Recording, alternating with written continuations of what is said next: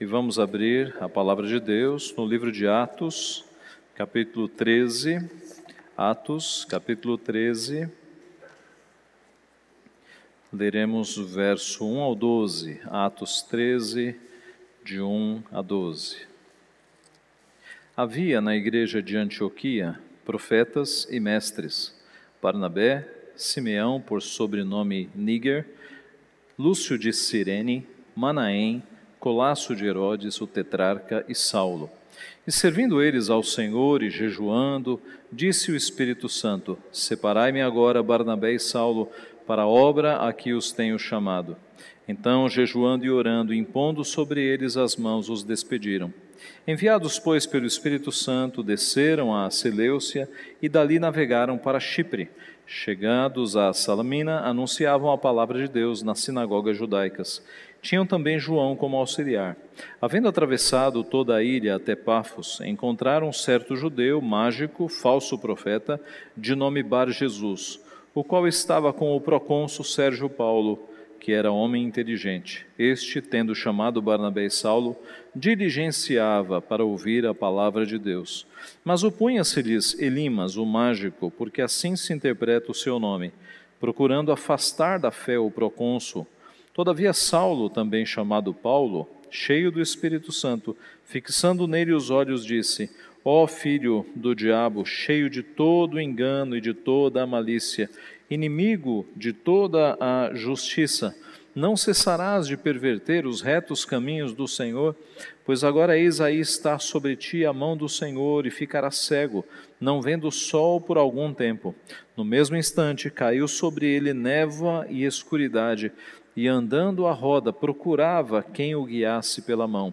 Então o procônsul, vendo o que sucedera, creu, maravilhado com a doutrina do Senhor. Vamos orar? Santo Deus, nós te louvamos por tua palavra e nós te pedimos que o Senhor ilumine os nossos olhos para que nós possamos entendê-la e, e, possamos, Pai, colocá-la em prática na nossa vida.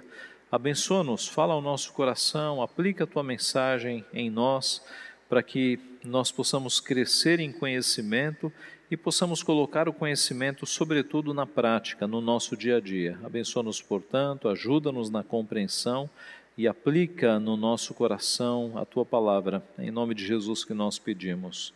Amém. Existe um ditado que diz que existem três tipos de pessoas: as que fazem acontecer, as que assistem as coisas acontecerem e as que se espantam quando as coisas acontecem. O mesmo pode ser dito sobre alguns crentes, não é? Existem aqueles crentes que são fiéis a Deus, que durante a semana dão bom testemunho do Senhor. Existem aqueles crentes que ficam parados durante a semana, apenas observando o avanço do mal. E existe ainda aqueles que, além de não fazer nada, ainda se espantam quando Deus age com poder. Em Atos 11, nós vemos aparecer uma igreja, um grupo de crentes que fazia de fato as coisas acontecerem, os crentes de Antioquia, a igreja de Antioquia. A primeira igreja a sair dos seus limites territoriais e enviar missionários para fora das fronteiras. É uma igreja com início surpreendente, a igreja de Antioquia. Lá em Atos 11, verso 20 e 21, é dito assim: Alguns deles, porém, acompanhe na tua Bíblia, capítulo 11, verso 20 e 21. Alguns deles, porém, que eram de Chipre e de Cirene, e que foram até Antioquia, falavam também aos gregos, anunciando-lhes o evangelho do Senhor. A mão do Senhor estava com eles, e muitos, crendo, se converteram ao Senhor.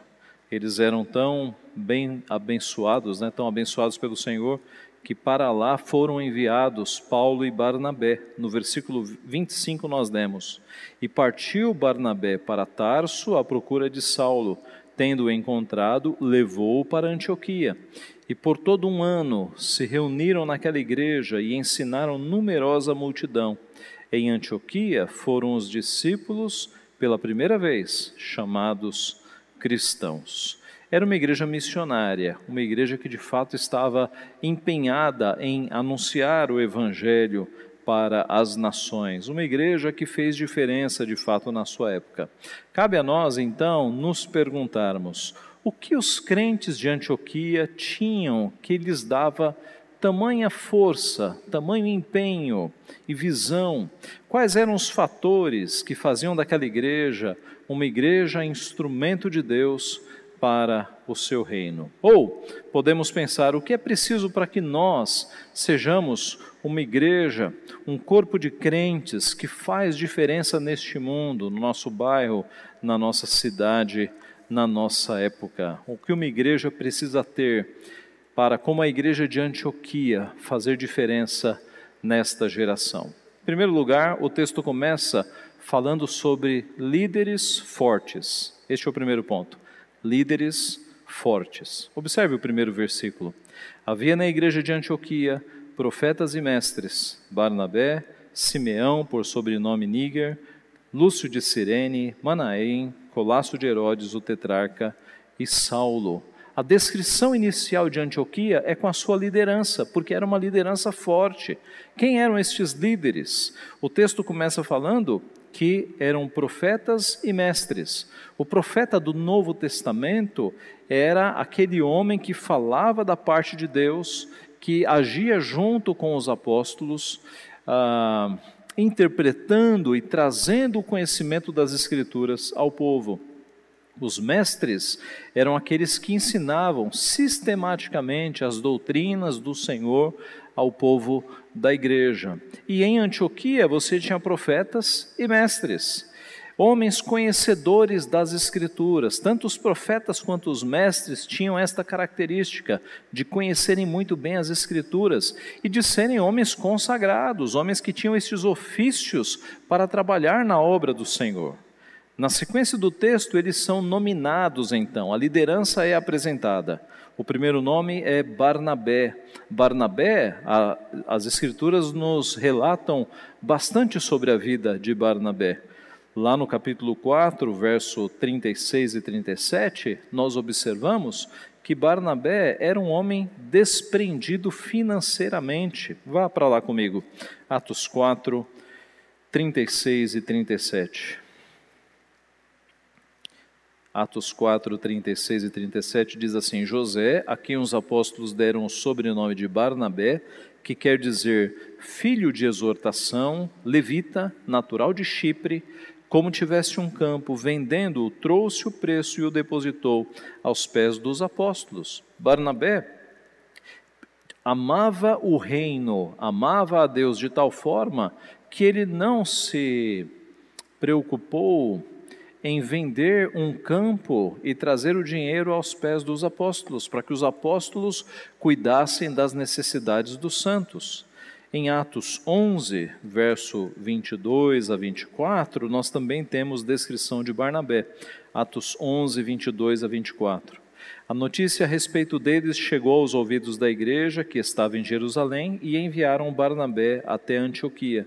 Tendo ele chegado e vendo a graça de Deus, alegrou-se e exortava a todos que, com firmeza de coração, permanecessem no Senhor, porque era homem bom, cheio do Espírito Santo e de fé e muita gente se uniu ao Senhor. Veja a liderança daquela igreja. Barnabé estava na liderança. Era um homem desprendido financeiramente, um homem bom, um homem cheio de fé. O texto fala, em segundo lugar, de Simeão, por sobrenome Níger. A palavra Níger ou Níger é, é uma referência clara a um negro é por isso que os estudiosos creem que Simeão, tudo indica, fosse um africano. Veja que coisa interessante. Não é? Alguns acusam o cristianismo de ser racista, mas veja que aqui, no, no grupo da igreja primitiva, na liderança da igreja de Antioquia, você tinha um homem negro, um descendente de africanos. Ele figura aqui, nós não temos mais informações sobre ele no Novo Testamento, mas essas esses dois nomes nos mostram o perfil deste nosso irmão. Na sequência, Lúcio de Cirene. Cirene ficava na África do Norte também, mas nós não temos mais informações sobre Lúcio. Manaém. Sobre Manaém é dito que ele era Colasso. Colasso é um irmão de leite ou um amigo muito chegado. Então esse Manaém era chegado, era muito próximo de Herodes, o tetrarca, que era uma autoridade ali no mundo romano. E na sequência, depois de Manaém, vem Saulo. Saulo, nós temos muitas informações sobre ele em Atos dos Apóstolos. Saulo era natural de Tarso, da Cilícia. Após a sua conversão, registrada em Atos 9, nós o encontramos jejuando, orando, pregando já com ousadia o nome do nosso Senhor Jesus Cristo. Então, este nosso capítulo, que fala da igreja de Antioquia, começa apresentando a liderança. Olha a igreja que faz diferença numa sociedade. Tem líderes fortes, líderes que conhecem a palavra, líderes que são consagrados. Uma igreja, meus irmãos, com líderes que não conhecem a Bíblia, é uma igreja fraca. De vez em quando nós vemos aí notícias de igrejas indo por caminhos de bagunça, com, por desvirtuamentos no culto. Pode reparar, se a liderança não conhece a palavra de Deus, se os líderes, os presbíteros da igreja, não são aplicados às doutrinas bíblicas, o povo se corrompe, meus irmãos. Ah, uma igreja como Antioquia, uma igreja que fará diferença na sociedade, se preocupa com a liderança. A liderança tem conhecimento da palavra de Deus. É por isso que a escolha da liderança é um assunto tão importante no Novo Testamento. É por isso que Paulo, quando escreve a Timóteo e a Tito, ele dá exatamente quais são as características dos líderes de uma igreja. Antes disso, em Atos 6, abra comigo, Atos 6, de 1 a 7, nós temos aqui a descrição da escolha dos diáconos. E veja como foi a escolha dos diáconos, Atos 6, de 1 a 7. Acompanhe. Ora, naqueles dias, multiplicando-se o número dos discípulos, houve murmuração dos helenistas contra os hebreus, porque as viúvas deles estavam sendo esquecidas na distribuição diária. Então os doze convocaram a comunidade dos discípulos e disseram: Não é razoável que nós abandonemos a palavra de Deus para servir às mesas. Mas, irmãos, escolhei dentre vós sete homens de boa reputação, cheios do espírito e de sabedoria, aos quais encarregaremos deste serviço e quanto a nós, nos consagraremos à oração e ao ministério da palavra. O parecer agradou a toda a comunidade, e elegeram Estevão, homem cheio de fé e do Espírito Santo, Filipe, Prócoro, Nicanor, Timão, Pármenas e Nicolau, prosérito de Antioquia. Apresentaram-nos perante os apóstolos, e estes, orando, lhes impuseram as mãos. Crescia a palavra de Deus em Jerusalém, se multiplicava o número dos discípulos e também muitíssimos sacerdotes obedeciam à fé. Observe que os diáconos foram escolhidos por conta da sua fé, por conta da sua piedade. Homens piedosos devem ser escolhidos para a liderança da igreja, no caso aqui os diáconos. Mas vamos falar de presbíteros, e com presbíteros eu quero dizer regentes e docentes, pastores é? e presbíteros, é a mesma coisa. A palavra presbítero ela é aplicada para ambos. Veja 1 Timóteo capítulo 1. Em 1 Timóteo capítulo 1, o tema é tão importante que Paulo ele faz especificações detalhadas de como deve ser o homem que vai ocupar o presbiterato, o pastoreio da igreja. 1 Timóteo capítulo 1, de 1.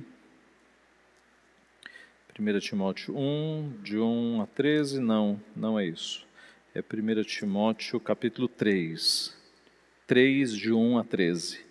Então aqui nós temos, fiel é a palavra, se alguém aspira ao episcopado ou ao presbiterato, excelente obra almeja.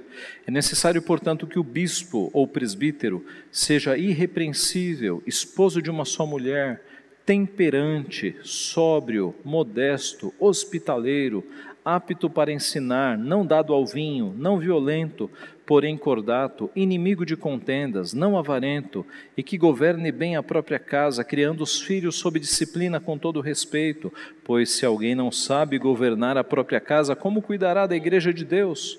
Não seja neófito, novo na fé, para não suceder que se ensoberbeça, incorra na condenação do diabo, Pelo contrário, é necessário que ele tenha bom testemunho dos de fora, a fim de não cair no opróbrio e no laço do diabo. Semelhantemente, quanto a diáconos, é necessário que sejam respeitáveis, de uma só palavra, não inclinados a muito vinho, não cobiçosos de sorte da ganância, conservando o mistério da fé com a consciência limpa. Também sejam estes primeiramente experimentados, e se se mostrarem irrepreensíveis, exerçam o diaconato. Da mesma sorte, quanto a mulheres, é necessário que sejam elas respeitáveis, não maldizentes, temperantes e fiéis em tudo. O diácono seja marido de uma só mulher e governe bem seus filhos e a própria casa, pois os que desempenharem bem o diaconato alcançam para si mesmos justa proeminência, preeminência e muita intrepidez na fé em Cristo Jesus. Veja que todos os critérios aqui apontam para a piedade para um homem que controla o seu temperamento, para um homem que conhece a palavra, que faz o bem, que é hospitaleiro, que não é dado ao vinho, isso é, ele tem domínio próprio, ele não é viciado, inimigo de contendas, cordato, não é avarento, avareza é idolatria, não é? Você amar o dinheiro, várias características piedosas aqui para aqueles que pretendem servir ao Senhor na liderança de uma igreja no presbiterato.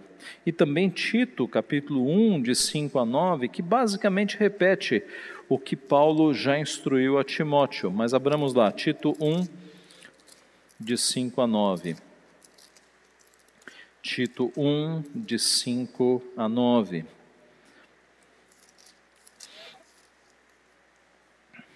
Por esta causa te deixei em Creta, para que pusesses em ordem as coisas restantes, bem como em cada cidade constituísses presbíteros, conforme te prescrevi. Alguém que seja irrepreensível, marido de uma só mulher, que tenha filhos crentes que não são acusados de dissolução, nem são insubordinados, porque é indispensável que o bispo seja irrepreensível como despenseiro de Deus, não arrogante, não irracível, não dado ao vinho, nem violento, nem cobiçoso de torpe ganância, antes hospitaleiro, amigo do bem, sóbrio, justo, piedoso, que tenha domínio de si, apegado à palavra fiel, que é segundo a doutrina, de modo que tenha poder, tanto para exortar pelo reto ensino, como para convencer os que o contradizem. Percebem como a liderança de Antioquia, olhando para aquele verso inicial, o verso 1, é, parece com isso aqui? Eles eram mestres, profetas, eles conheciam as Escrituras, eles eram homens consagrados. Assim, meus irmãos, uma igreja que faz diferença, um grupo de crentes que de fato faz diferença nesta sociedade, tem líderes fortes, líderes fortes. Qual é a aplicação para a nossa vida? A aplicação primeiro aos líderes, pastores, presbíteros, diáconos, seminaristas, presidentes de sociedades internas nós temos que ser conhecedores da palavra de Deus. Nós temos que nos aprofundar no conhecimento da palavra de Deus. Nós temos que ser consagrados ao Senhor, assim como os líderes da igreja de Antioquia. Nós só poderemos ser fiéis a Deus e trabalhar para Ele se nós conhecermos a palavra de Deus, se a palavra de Deus abundar no nosso coração para que nós saibamos exatamente o que Deus quer de nós na Sua palavra. E mais, para que nós nos pareçamos com Cristo, porque esse é o ideal da vida cristã, nos parecermos com Cristo, que é o nosso Senhor. Talvez você tenha um bom conhecimento da sua área, da sua formação, do seu trabalho, da sua carreira, mas como servo de Cristo, especialmente se você tiver um ofício na igreja de liderança, você tem que conhecer muito mais da palavra de Deus, daquilo que Deus revelou ao seu povo. É indispensável que líderes que servem ao Senhor conheçam com profundidade as Escrituras. Mas há uma aplicação também para o povo de uma forma geral. A igreja deve estar submissa ao Espírito e à palavra na escolha dos seus líderes. Como nós vimos, nós vimos aqui três listas nos mostrando como líderes da igreja devem ser escolhidos. Esse é um assunto delicado, porque algumas igrejas erram feio nisso aqui. Algumas igrejas usam critérios errados. Algumas igrejas esquecem os critérios bíblicos que nós acabamos de ler e elegem presbíteros ou diáconos ou lideranças com critérios que não são bíblicos. Por exemplo, o indivíduo é bem sucedido na, nos negócios, na empresa, e aí a, a igreja acha que isso é um critério para que ele seja eleito presbítero ou diácono. Não é. Nós lemos as três listas. As três listas nos mostram critérios piedosos. Não precisa ter faculdade para ser presbítero, não precisa ser empresário para ser presbítero. Essas coisas são dispensáveis, meus irmãos. Os critérios bíblicos envolvem conhecimento do Senhor e envolvem consagração, piedade. Não são poucas as igrejas que escolhem a liderança com os critérios errados. Olham para os empresários, para os homens bem-sucedidos e acham que eles devem ser presbíteros. Não é assim. Nós podemos ter, e graças a Deus temos, homens humildes, homens que quase não têm escolaridade, mas conhecem o Senhor, se encaixam nos princípios, se encaixam nos critérios bíblicos. Então a igreja tem que ficar muito atenta, porque a igreja quem escolhe a liderança, submissa a Deus e de olho na palavra, para que estes critérios, essas listas que nós lemos, sejam utilizadas na eleição de diáconos e de presbíteros. Uma aplicação aos jovens: preparem-se, preparem-se, porque naturalmente um dia os jovens assumirão os cargos de presbíteros e diáconos na igreja. O tempo passa, nós passaremos, a liderança atual passará. Os jovens devem pensar além de pensar em carreira, em estudos, devem pensar no reino de Deus, na igreja, em se preparar para que a igreja continue fiel nos caminhos do Senhor. Então, qual é a característica, olhando para Antioquia, de uma igreja que faz diferença na sociedade? Primeiro, líderes fortes, líderes fortes. E com força, entenda, conhecedores da palavra e consagrados a Deus. Segundo, membros consagrados, líderes fortes, membros consagrados. Veja o verso 2 e 3. E servindo eles ao Senhor e jejuando, disse o Espírito Santo: Separai-me agora Barnabé e Saulo para a obra a que os tenho chamado. Então, jejuando e orando, impondo sobre eles as mãos, os despediram. O texto começa falando da igreja de Antioquia, depois desce para a liderança e aqui, meus irmãos, abre de novo para a igreja. Tá? A ideia aqui é que o Espírito Santo revelou a sua, a sua vontade não apenas para estes cinco mencionados, mas revelou de fato para a igreja. Não faz sentido nós entendermos que o Espírito revelou a mensagem para cinco, para que três escolhessem dois. Não, a ideia é que o Espírito revelou a sua vontade para a igreja, e a igreja, de fato, ela escolheu Paulo e Barnabé dos cinco, escolheu dois, Paulo e Barnabé, para enviá-los para fazer a vontade de Deus. Ah, o que, que o Espírito revelou à igreja? É algo amplo. Veja o verso 2. Servindo, ao Senhor, servindo eles ao Senhor e jejuando, disse o Espírito Santo: Separai-me agora, Barnabé e Paulo, para a obra a que os tenho chamado. É um chamado amplo. É um chamado indefinido, a obra para que os tenho chamado. É um chamado de fé. Assim como Deus disse para Abraão: Vai para a terra que te mostrarei. o mesmo chamado, é parecido chamado é feito aqui. Essa resposta ao chamado envolve um passo de fé, confiar em Deus, para onde Deus vai te levar. E como é que foi revelado este chamado de Deus? Como é que o Espírito Santo disse? Aqui não sabemos, meus irmãos. Pode ter sido através de um dos profetas da igreja que o Espírito Santo falou, pode ser ter sido a partir de instruções que ah, o testemunho de alguém, mas o fato é que o Espírito Santo falou. E a igreja então enviou estes missionários.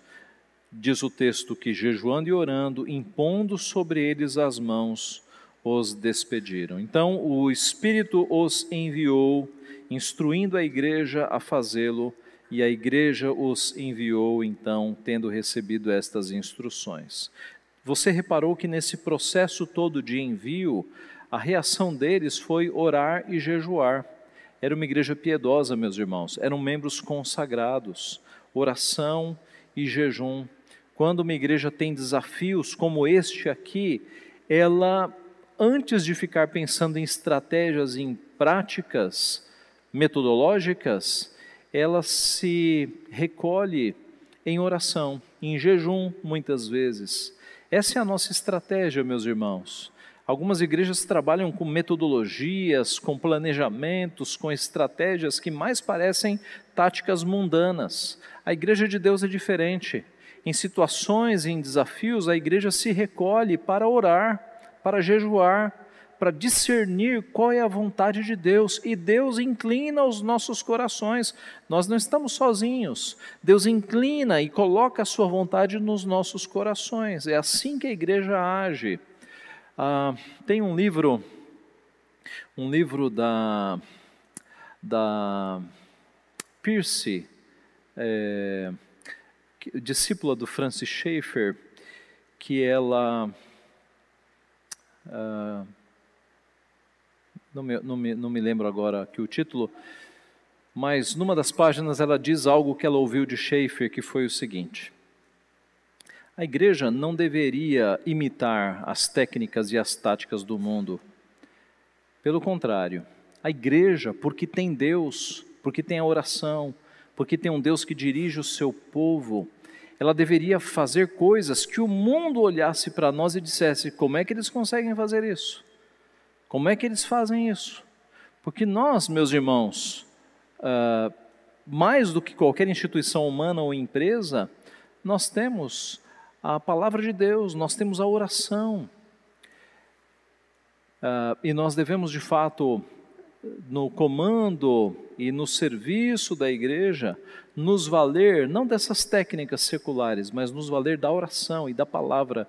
É isso que de fato guia a igreja.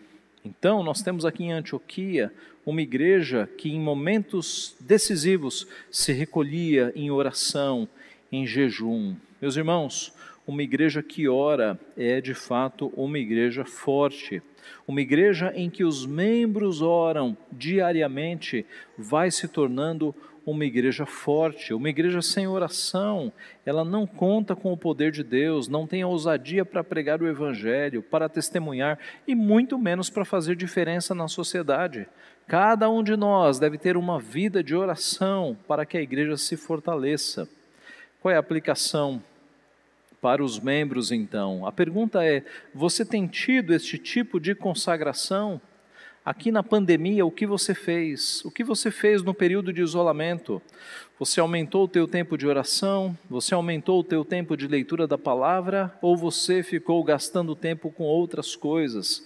A igreja, os membros, a liderança já falamos, e os membros também têm que ter consagração, têm que buscar ao Senhor, tem que ser pessoas que leem a palavra, que oram. Não adianta apontar para a liderança da igreja e dizer a igreja não faz nada. Aponte para você e se pergunte: eu tenho sido um verdadeiro discípulo de Cristo? Eu tenho orado tanto que eu preciso orar, eu tenho lido a Bíblia. Apontar para a liderança, meus irmãos, é fácil. Aponte para você. Cheque e analise como é que está a tua vida diante do Senhor. Você tem vivido como Cristo quer que você viva?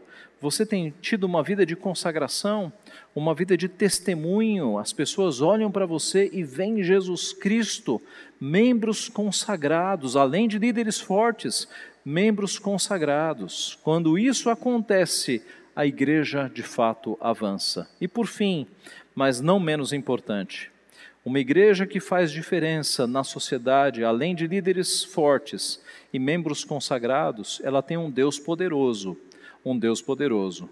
Do verso 4 ao 12, nós encontramos agora Paulo e Barnabé que foram enviados para Chipre.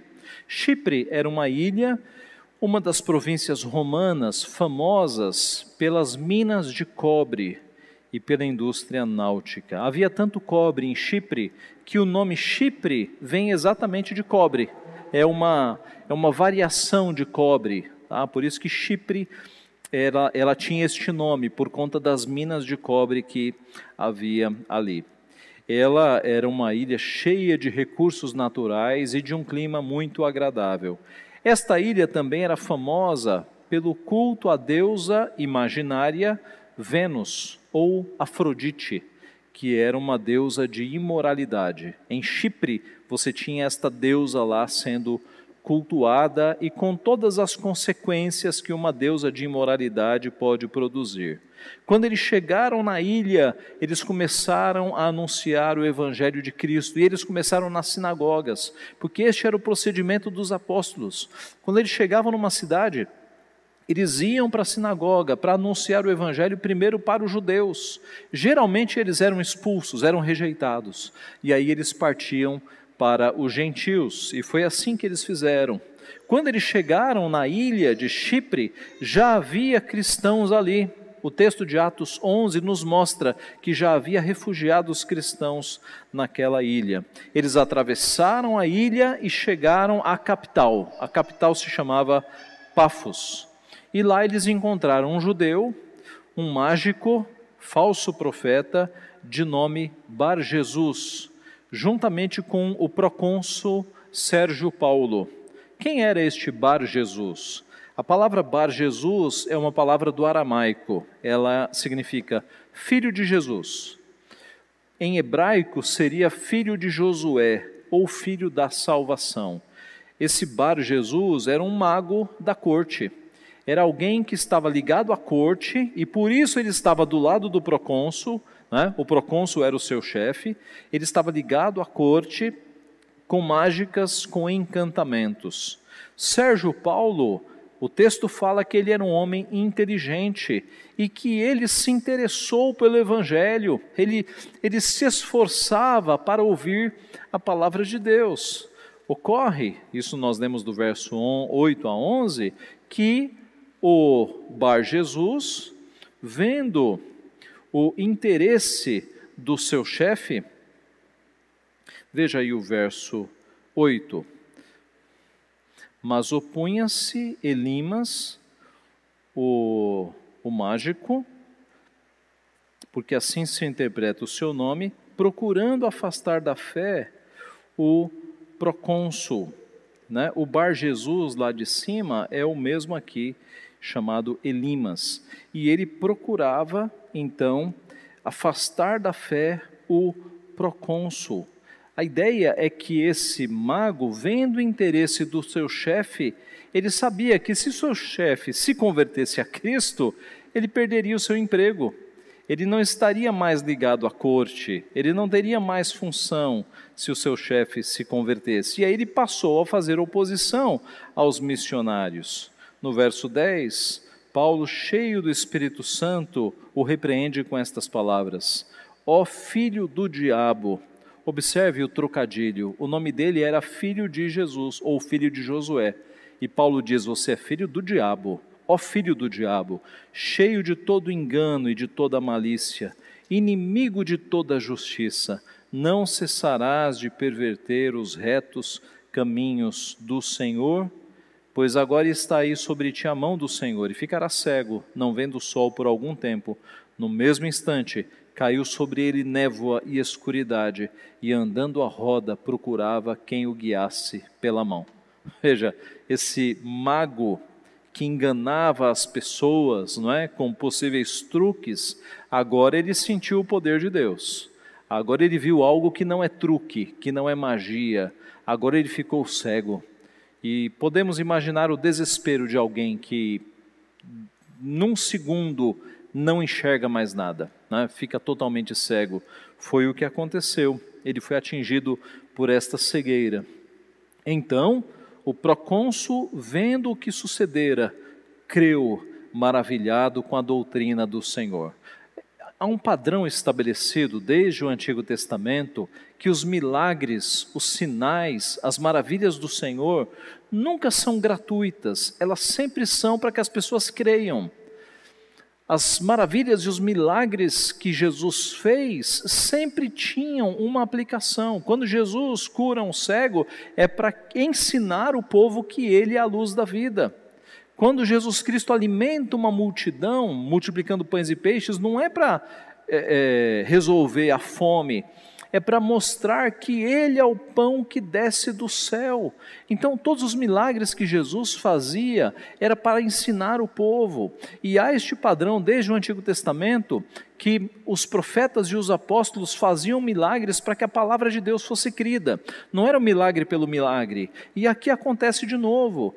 Quando esse Bar Jesus fica cego, qual é a consequência com Sérgio Paulo? Ele creu mais em Deus, ele testemunhou ali um milagre, ele testemunhou ali o poder de Deus agindo num falso profeta. E qual foi a consequência? Ele ficou maravilhado, não com o milagre, mas com a doutrina do Senhor. O milagre é para reforçar a doutrina, é para fazer com que a pessoa creia na doutrina correta. Meus irmãos, nós vemos aqui um caso de Deus vencendo as trevas, o Espírito sempre vence o diabo, o Evangelho sempre triunfa sobre o ocultismo. Algumas vezes em, em cidades gentílicas, não é? nós vemos ah, poderes das trevas sendo desmascarados, sendo desbaratados. Nosso Deus sempre vence a força das trevas. Assim, nós vemos que uma igreja que faz diferença crê e segue um Deus poderoso, um Deus que vai à frente de nós e vence o mal e vence as trevas. Não importam os problemas, Deus sempre é maior. É por isso que nós não precisamos temer nada, meus irmãos. Ah, de vez em quando fala-se de perseguição de igrejas, não é?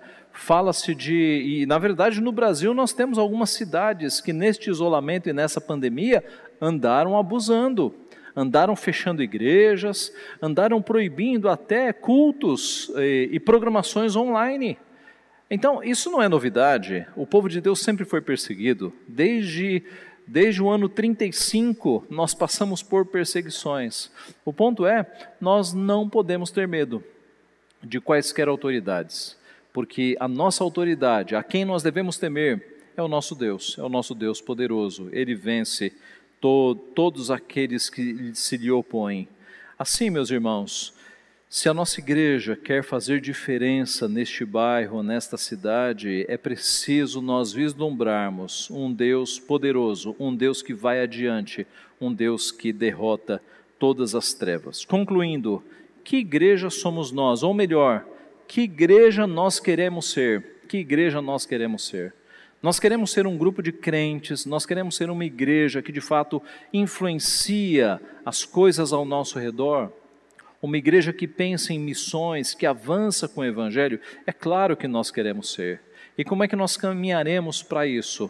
Cuidando da liderança, tendo uma liderança forte, cuidando da membresia para que os membros sejam consagrados e confiando num Deus que faz com que nós não temamos, porque é um Deus poderoso. Líderes fortes, membros consagrados e um Deus poderoso. Foi assim que aconteceu em Antioquia e é assim que pode acontecer conosco, meus irmãos, se nós de fato seguirmos estes caminhos. Que Deus então nos abençoe, que nós confiemos cada vez mais no poder deste Deus e que nós sejamos pela graça de Deus, uma igreja assim como Antioquia, que faz diferença na sua época. Que Deus assim nos abençoe. Amém.